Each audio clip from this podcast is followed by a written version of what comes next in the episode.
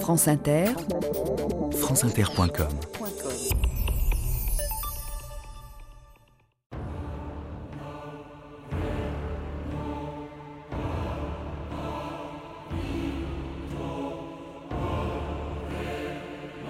L'écriture empêche que ce qu'ont fait les hommes s'efface de la mémoire. Hérodote. «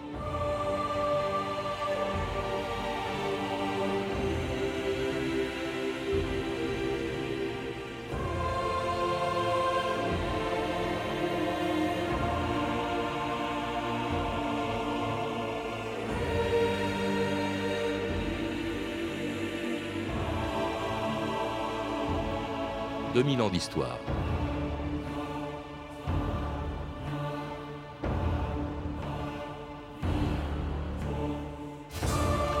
Tout a commencé il y a plus de 5000 ans en Mésopotamie, quelque part entre le Tigre et l'Euphrate, lorsque des habitants de Sumer ont commencé à graver des signes sur des tablettes d'argile.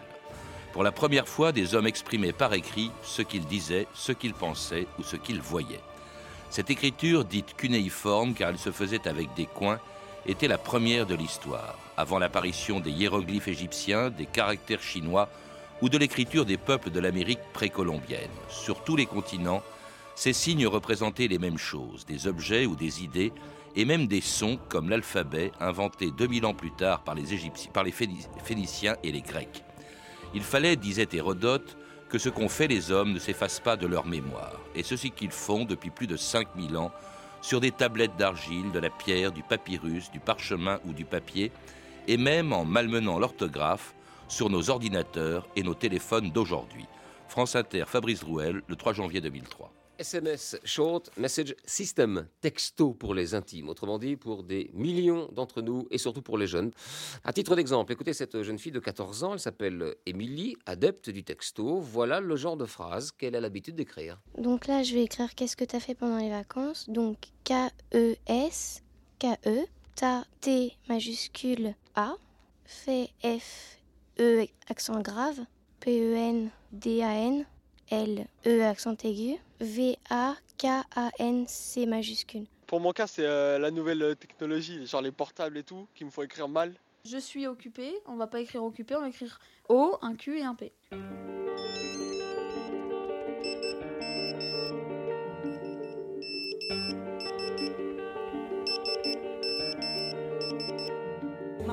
moi, elle parle en SMS, travaille par MSN, se réconcilie en mail et se rencontre en MMS, elle.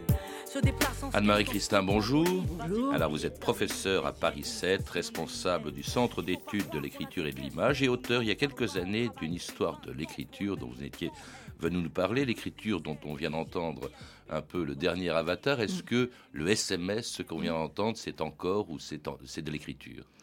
Je crois que c'est un, exemple très très intéressant d'une des caractéristiques de l'écriture, euh, qui est d'être composée de mélanges. Euh, ce que ce qu'on vient d'entendre euh, nous, nous, nous, montre qu'on peut réinventer l'écriture et qu'elle se réinvente en associant différents éléments à la fois sonores et visuels euh, qui composent une phrase ou qui, qui, la, qui permettent de la retranscrire. Donc il y a une création, une liberté du SMS qui certes est redoutable pour notre orthographe de, l'alphabet. Il ne faut pas oublier ce, ce, risque, mais si on la prend comme seconde écriture, c'est au contraire la preuve de la richesse et de l'inventivité permanente de l'écriture. Comment est-ce qu'on peut la définir justement euh, l'écriture? Est-ce que euh, on peut dire que par exemple le fait d'exprimer ce que l'on voit, comme le faisait les hommes préhistoriques sur les grottes de Lascaux, c'est déjà de l'écriture euh, Non, je ne le pense pas. Je pense que l'écriture est vraiment précisément à au moins euh, une première date d'apparition, qui est celle de, l'écriture sumérienne, une seconde date très proche, euh, qui est celle de l'écriture euh, hiéroglyphique égyptienne, une autre plus tardive, l'écriture chinoise, puis l'écriture maya. Autrement dit, il y a quatre, origines de l'écriture au sens propre du terme, qui doit nous servir de repère, qui est le fait qu'une écriture, c'est un métissage précisément comme ce SMS qu'on venait d'entendre, c'est un métissage euh, d'une communication euh, verbale et d'une communication euh, visuelle. Et ce qui est tout à fait passionnant quand on s'intéresse aux, origines de l'écriture, et précisément pour éclairer ces, grands systèmes, ces grands premiers systèmes, c'est que euh, on s'aperçoit qu'il y a là une création qui est à la fois de leur part d'origine, mais également nécessairement seconde. Euh, l'écriture apparaît toujours en second et en combinant par cette espèce de, miracle et d'alchimie euh, qui permet de combiner euh, d'une part des éléments d'une communication verbale qui est essentielle à un groupe, à une société, pour sa survie, pour sa survie, le maintien de sa langue, mais aussi le maintien de ses histoires. Mmh. La mythologie, c'est une affaire de communication verbale, et d'autre part, la communication visuelle qui est aussi indispensable à une société, mais qui est distincte euh, et qui permet euh, aux hommes d'imaginer qu'ils peuvent euh, communiquer avec le monde qui ne parle pas sa langue, donc les dieux en général. On dit souvent, euh, Anne-Marie Christin, que euh, c'est pas du tout pour écrire des romans ou des poèmes que les hommes se sont mis à écrire à Sumer il y a plus de 5000 ans, mais plutôt pour des raisons pratiques, par exemple pour la gestion des récoltes, parce que c'est aussi l'émergence des grands États qui ont besoin justement d'écriture, c'est même aussi pour l'organisation de la société, le code d'Amourabi qui est l'organisation de la justice euh, il y a 4000 ans, euh, c'était aussi pour ça qu'on a écrit. Est-ce que c'est pour des raisons pratiques uniquement? Non, je, crois qu'on est revenu sur cette hypothèse euh, dans la mesure où on s'est rendu compte par les, documents d'archives que l'on a pu retrouver que en réalité l'apparition des États était parallèle à, cette, invention, que d'autre part, ce n'est pas du tout un principe généralisable aux, trois grands systèmes d'écriture dont, on peut hmm. parler de manière sûre, et puis aussi parce que, euh, précisément en raison de, cette, de ce métissage dont, dont je viens de parler, euh, il, il, est de plus en plus évident que l'utilité que les hommes ont trouvée à l'écriture, qui leur ont fait inventer l'écriture, parce que c'est pas du tout une, euh, une nécessité. On peut rester dans cet état. Euh, les civilisations orales ont cette complémentarité d'oral et de visuel que, que, je viens de parler. Il faut rappeler que tout le monde, effectivement, il y a environ 3000 langues, mais à peu près une centaine d'écritures aujourd'hui euh, dans, dans, le monde. Effectivement, tous les peuples n'ont pas forcément d'écriture. Oui? Non, parce que je voulais revenir justement sur cette utilité qui est que ces systèmes d'écriture, et c'est particulièrement vrai pour le chinois, mais aussi pour les deux autres écritures dont on vient de parler, euh, leur utilité est de permettre à la langue des hommes, par, le biais, par un biais visuel, de se diffuser à travers des dialectes, donc de dépasser la barrière des langues dont on parle, euh, et euh, donc euh, d'avoir cette utilité-là de communication à distance. Alors une utilité, une écriture qui sont un peu le monopole, que ce soit à Sumer ou que ce soit en Égypte, de ce qu'on appelait les scribes, à la fois maîtres de l'écriture et de son enseignement. Tobar était attiré par ce scribe. Il voulait le rencontrer et surtout apprendre. Son savoir le fascinait. Il savait maintenant pourquoi il était venu. Il voulait écrire. Je vous en prie, lui dit-il, apprenez-moi à écrire sur l'argile. Sarki traitait durement Tobar. Il ne sortait pas, il avait très peu à manger, il n'avait pas le droit de dormir plus de quatre heures par nuit. Alors parfois il regrettait la vie au village et ses moutons. Tiens, comment écrit-on le mot mouton Imerlu.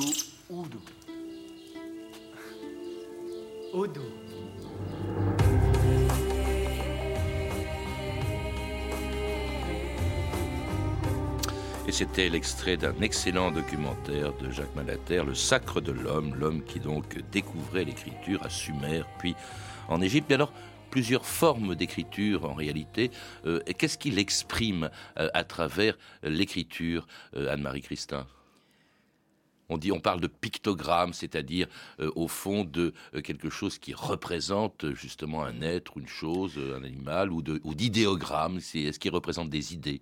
Oui, alors là, je pense qu'il y a un problème aussi de, vocabulaire, tout simplement, à réactualiser. C'est-à-dire que le, pictogramme est un, terme que nous utilisons qui est euh, en réalité une, projection de la conception alphabétique de, l'écriture. Nous sommes euh, victimes nous-mêmes de l'écriture qui nous empêche de bien percevoir les autres systèmes d'écriture qui sont donc euh, antérieurs, d'où est né l'alphabet, et qui sont vraiment passionnants, et qui sont passionnants par une qualité qui est celle des SMS, et qui est d'être divers.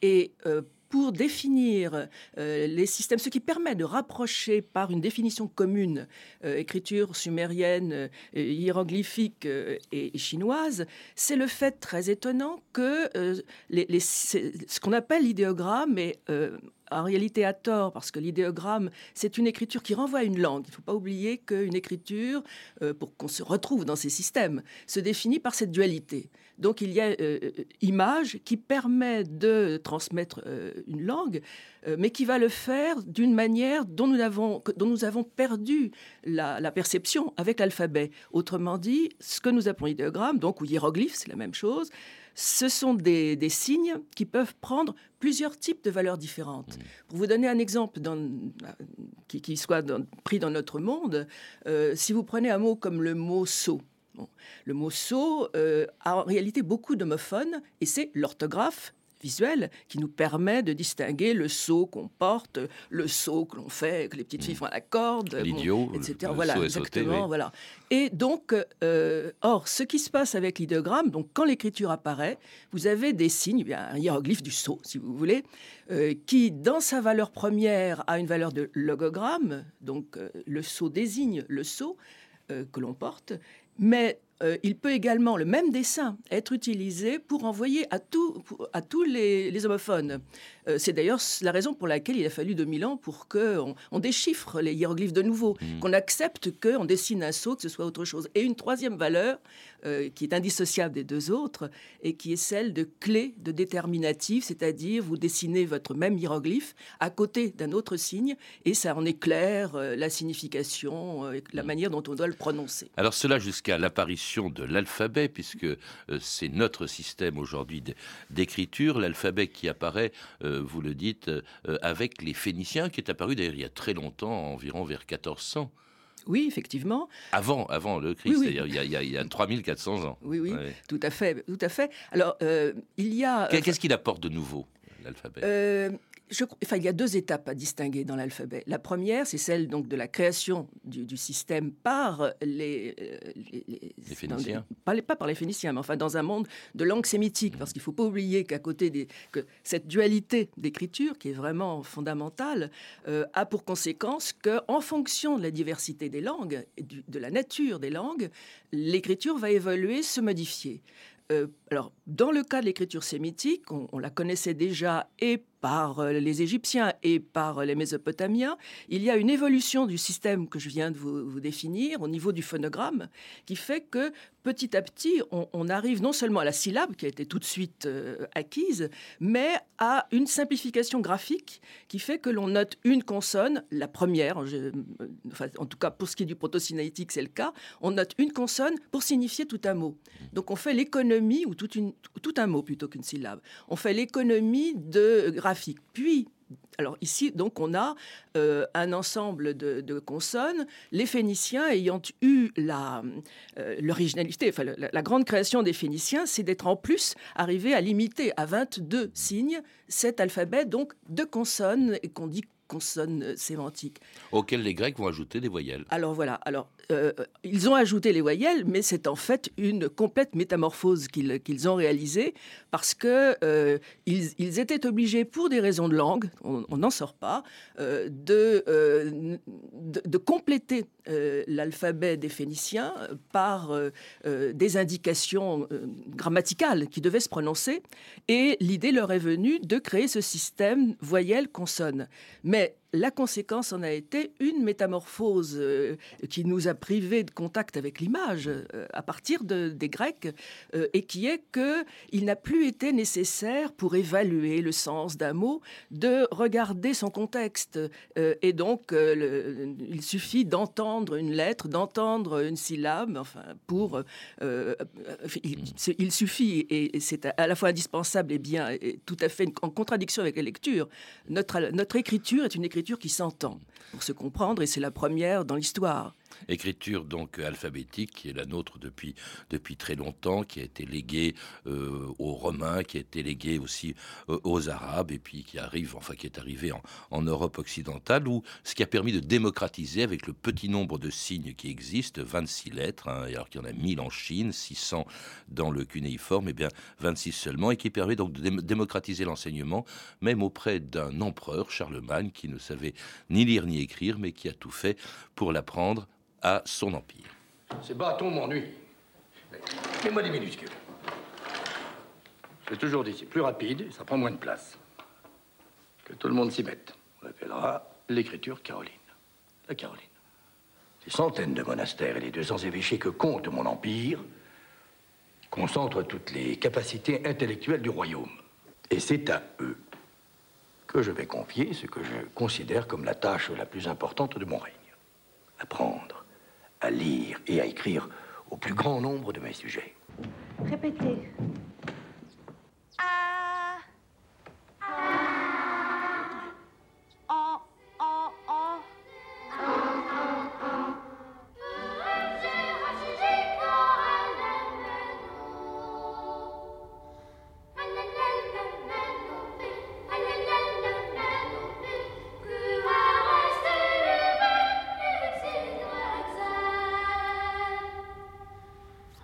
C'était l'alphabet de Mozart à l'époque, donc euh, justement où les hiéroglyphes, euh, l'écriture cunéiforme avait disparu depuis longtemps, puisque c'est l'écriture alphabétique qui l'avait emporté. Quelles sont les relations, puisqu'on vient d'entendre dans cet extrait de téléfilm, Charlemagne évoquait la démocratisation, euh, l'enseignement de l'écriture, Anne-Marie Christin? Oh, je pense que c'est un, sujet qui, nous permet d'aborder un autre, un autre aspect de cette histoire de l'écriture plus qu'origine de l'écriture, euh, qui est euh, euh, la manière dont les pouvoirs se sont rendus compte que ce système qui était, qui était né, qui était apparu pour des, besoins de communication, des, cultures, d'intégration des cultures, était en fait aussi, par ailleurs, un, moyen de diffusion et de diffusion de la démocratie, mais aussi d'un réel pouvoir et d'une domination politique. et donc on, on est là à la la croisée euh, de euh, ce qu'il y a de, bénéfique et de généreux et de démocratique dans, l'écriture, certainement, d'international aussi, euh, ce qui est un, grand avantage, mais également de diffusion qui peut devenir, qui est devenue idéologique, et qui est à l'origine d'ailleurs dans, l'histoire du monde de la façon dont certains peuples ont renoncé à telle écriture parce qu'elle portait la marque d'un pouvoir dont ils ne voulaient plus, qu'ils ne voulaient plus véhiculer. Alors justement, une diffusion qui est euh, véhiculée par d'autres moyens que ceux qu'on a évoqués euh, dans euh, la, la, Sumer ou chez les Égyptiens. Ce sont plus les scribes, mais ce sont les moines, les copistes qui font cela au, Moyen Âge et qui le font d'ailleurs sur des supports extrêmement différents qui vont, à force de progrès, permettre la démocratisation de l'écriture, puisque on partait des tablettes d'argile de, de, Sumer pour arriver à, la pierre en Égypte, au papyrus aussi en Égypte Le parchemin hein, également euh, employé au Moyen Âge, et puis le papier. Avec le papier, c'est une révolution avec le papier, et surtout, qui vient de Chine d'ailleurs, et surtout l'imprimerie. Euh, là, c'est une révolution évidemment dans l'histoire. On n'est plus dans les origines, mais dans l'histoire de euh, la de l'écriture, Anne-Marie Christin. Oui, alors je voudrais revenir un petit peu sur le Moyen Âge parce que c'est une époque, enfin du moins la fin du Moyen Âge, autour du XIIIe siècle, où on constate quelque chose de, tout à fait euh, euh, intéressant du point de vue de l'histoire de l'alphabet lui-même euh, et dont on, retrouve, avec la diffusion des, ordinateurs, mhm. l'intérêt, les, bénéfices actuellement, qui est que les, les scribes ont euh, retrouvé euh, l'image. Euh, et ce qu'on voit au Moyen Âge, qui est très intéressant, c'est le développement des pages glosées, un recours à l'espace pour y, répartir l'écriture, également des pages que l'on appelle mosaïquées, où il y a à la fois du texte, de l'image, tout à fait comme nos fenêtres d'ordinateur. Donc on voit ceci émerger comme un besoin de satisfaire une lisibilité perdue trompé, si vous voulez, au Moyen Âge. Euh, à l'époque de l'imprimerie, alors il se passe une, effectivement une grande révolution pour notre, euh, notre culture plus grande euh, pour la civilisation occidentale qu'elle ne l'a été chez ses inventeurs, qui sont encore les Chinois, euh, parce que en découvrant l'imprimerie et surtout la typographie, euh, les, euh, les, usagers de l'alphabet ont découvert que leurs lettres pouvaient se voir comme des objets, pouvaient justement retrouver une qualité de signe euh, qu'ils avaient perdu du fait du ductus, du fait du mouvement de la main. Ce qu'ils ont découvert aussi, c'est une valeur qui était encore plus archaïque que l'écriture, on retourne à la préhistoire, ou à l'image en tout cas, qui était le blanc. Euh, on a commencé à penser, sinon à concevoir euh, les, textes euh, avec des blancs. Le paragraphe se construit d'abord de la part des, typographes, mais ensuite il sera utilisé par Descartes.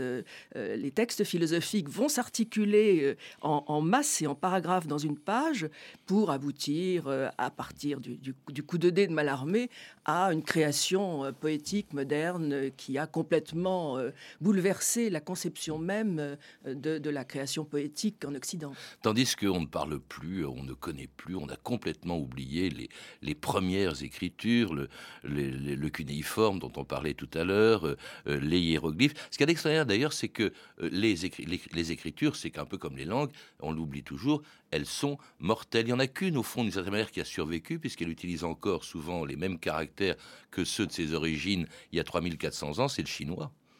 Oui, effectivement, les Chinois, euh, l'écriture chinoise, qui est du, type que j'évoquais tout à l'heure, euh, bah, précisément pour, la raison aussi que j'évoquais tout à l'heure, qui est que euh, c'est un système d'écriture qui communique visuellement, c'est-à-dire en échappant à la diversité des dialectes et au contraire, en permettant à, euh, euh, une culture de pouvoir euh, communiquer, se, se développer par un système visuel graphique et qui, lui, à la différence de l'alphabet, est un système qui se comprend précisément, même verbalement, de manière visuelle.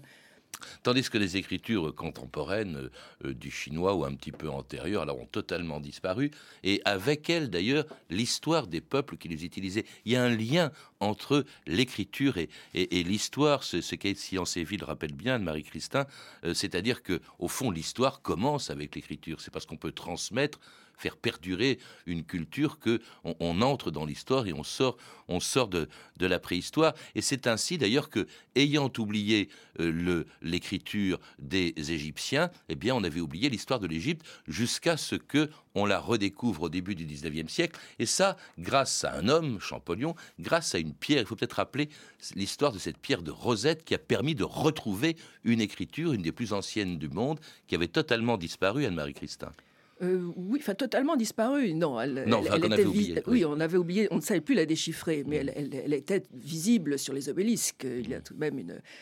quand j'ai disparu, on en avait oublié le sens. Voilà, c'est cela. Oui, oui. Alors, ce qui s'est passé effectivement, c'est que euh, à la faveur de la, des campagnes, la campagne napoléonienne, on a, on a découvert euh, près, près d'Alexandrie une pierre qui, donc c'était en 1799, sur laquelle se trouvait un décret d'un dernier pharaon grec qui était écrit à la fois en grec, euh, en hiéroglyphes et dans une écriture dérivée des hiéroglyphes, mais qui était du même, la même en réalité, euh, cursive, en démotique. Qui est en fait qui comparable au copte, euh, enfin qui est, qui est proche du copte.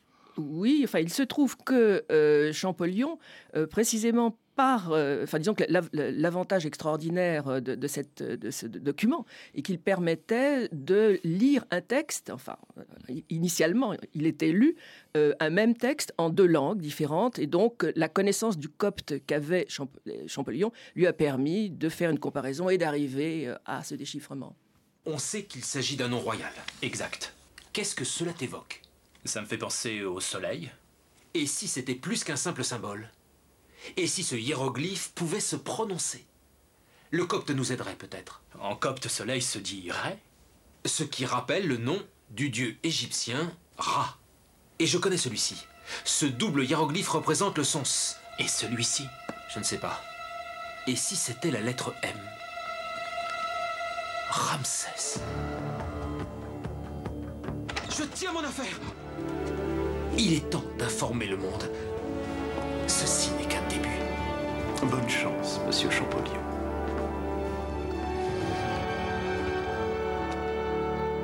Alors la découverte de Champollion, c'est pas seulement une langue euh, ou même une écriture, euh, c'est aussi l'histoire des pharaons qu'on avait euh, totalement oublié avant lui. Il y a eu d'autres découvreurs d'écriture encore plus anciennes dont on parle jamais, ils sont beaucoup moins célèbres que euh, Champollion, mais je pense à un Anglais, Henry Creswick Rollinson, qui a découvert par exemple et qui a compris euh, l'écriture cunéiforme.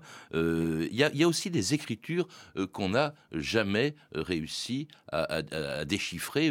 euh, je pense à, à l'île de Pâques. C'est assez extraordinaire l'opacité qu'il peut y avoir encore pour un certain nombre, un petit nombre d'entre elles, euh, Anne-Marie Christin. Oui, il y a, enfin, il y a différents types de, d'énigmes, des, écritures. Euh, euh, ce qui est le plus, le plus remarquable, ce sont les écritures qu'on ne peut pas déchiffrer, faute d'avoir précisément, comme ça a été euh, le cas dans les deux exemples que vous venez de citer, des, textes en plusieurs langues.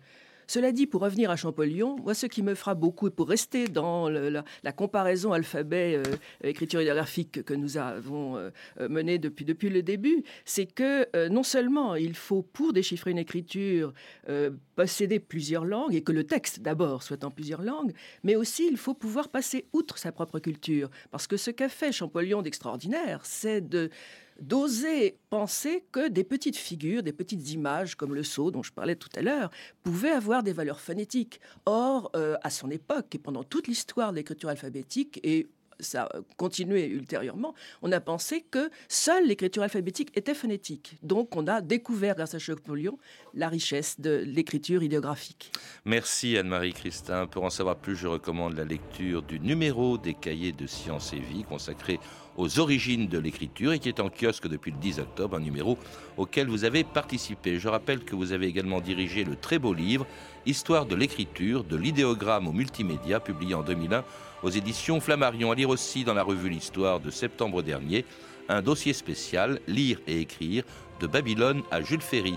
Vous avez pu entendre des extraits des documentaires fiction suivants Homo sapiens, le sacre de l'homme de Jacques Malater en DVD chez France 2, Au temps de Charlemagne de Jean-François Delassus, disponible en DVD chez Arte Vidéo, et Le secret des hiéroglyphes de Ferdinand Fairfax, édité par France Télévisions.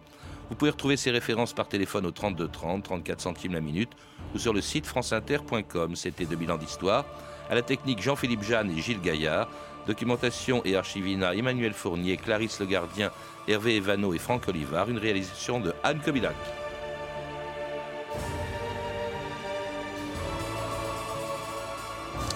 Demain, dans 2000 ans d'histoire, à l'occasion du 30e anniversaire de son élection, le pape Jean-Paul II.